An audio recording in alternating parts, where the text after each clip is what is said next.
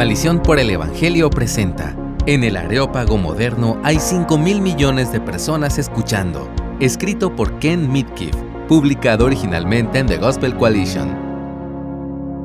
Vivo a pocos kilómetros de la que, según algunos amigos, fue la primera cafetería del mundo.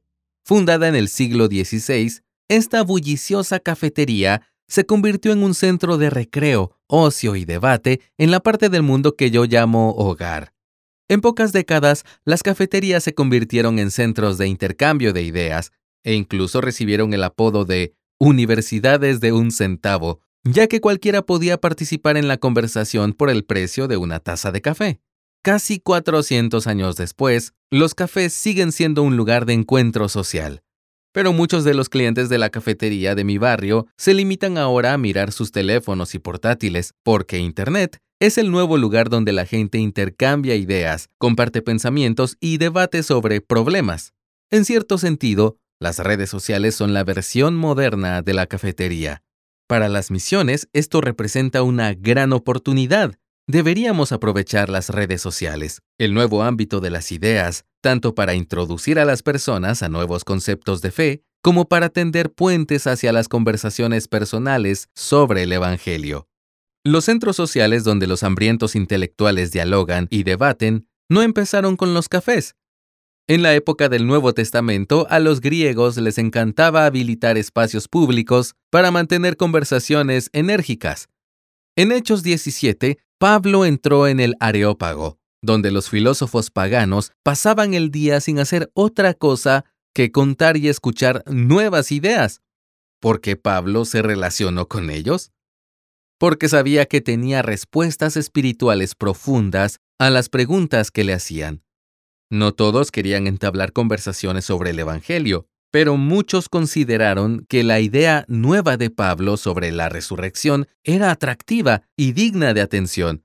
Esto lo puedes leer en el verso 32 del capítulo 17.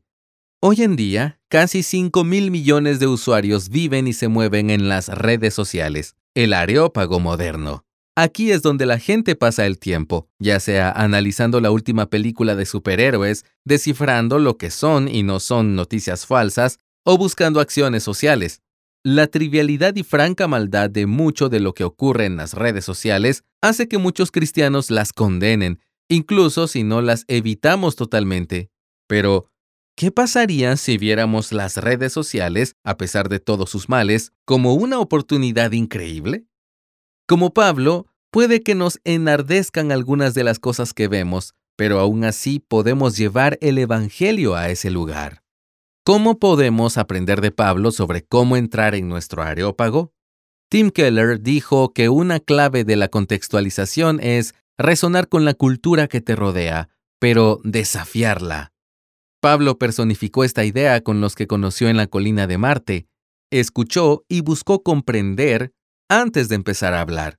Identificó sus deseos de trascendencia, resonancia, pero los refutó por incompletos, desafío. Los misioneros modernos pueden y deben hacer lo mismo. Podemos encontrar puntos de contacto donde el anhelo de Dios se muestre como un deseo de trascendencia, justicia, alegría, honor y paz. Podemos afirmar la bondad de esos deseos y, al mismo tiempo, desafiar las deficiencias mediante preguntas y conversaciones provechosas. Pero las redes sociales no son un lugar físico donde la gente se reúne para compartir ideas.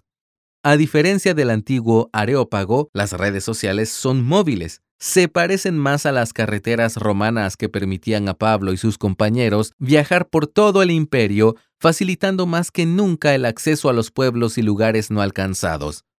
En nuestros días, las redes sociales permiten que el Evangelio viaje más rápido, de forma más anónima, en zonas peligrosas y con mayor amplitud que los métodos tradicionales de evangelismo. En todo el mundo, cualquier persona con acceso a Internet puede leer o escuchar la Biblia, y los misioneros pueden compartir fácilmente recursos en el idioma local. Un amigo viajó recientemente por las ruinas de Colosas Aquella antigua ciudad es ahora apenas una colina cubierta de hierba en medio de un huerto. En la ladera de esa colina, mi amigo encontró a un pastor de mediana edad que cuidaba de sus ovejas. un trabajo que generalmente le lleva a estar sentado solo durante días enteros. Tras una breve conversación, este pastor aislado sacó su teléfono inteligente y empezó a navegar por Instagram. En el pasado, las oportunidades de que este pastor aislado escuchara el Evangelio en su idioma eran increíblemente limitadas.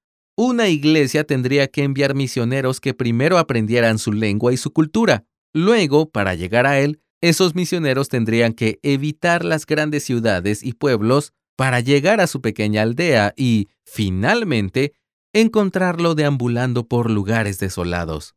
Ahora, gracias al teléfono inteligente de este pastor, las iglesias y misioneros de todo el mundo tienen acceso a él. Pueden transmitirle el Evangelio y porciones de la Biblia fácilmente. Si tiene preguntas, pueden responderle en tiempo real. Si está dispuesto a creer, los cristianos locales pueden empezar a disipularlo e incluso establecer una iglesia en su zona. Esto puede ocurrir simultáneamente con innumerables personas, desde nómadas en África hasta empresarios en Europa o amas de casa en Medio Oriente. Aunque las redes sociales son una herramienta poderosa para la tarea misionera, no sustituyen a las relaciones cara a cara. Pablo no se detuvo en el ámbito de las ideas, pasó mucho tiempo en la vida de aquellos a quienes amaba, sin prisas y sin distraerse por las limitaciones de la pantalla. Lee Hechos 17 del 17 al 20 y los versos 32 al 34. Las mejores estrategias de interacción en línea conducen a un seguimiento en persona. Las redes sociales pueden realzar, pero no reemplazar a los creyentes que comparten sus vidas mientras viven las implicaciones del Evangelio. Las redes sociales tampoco eliminan la necesidad de que las iglesias locales equipen y envíen misioneros competentes a las naciones. Esos misioneros deben aprender profundamente el idioma y la cultura para poder involucrarse con aquellos a los que sirven.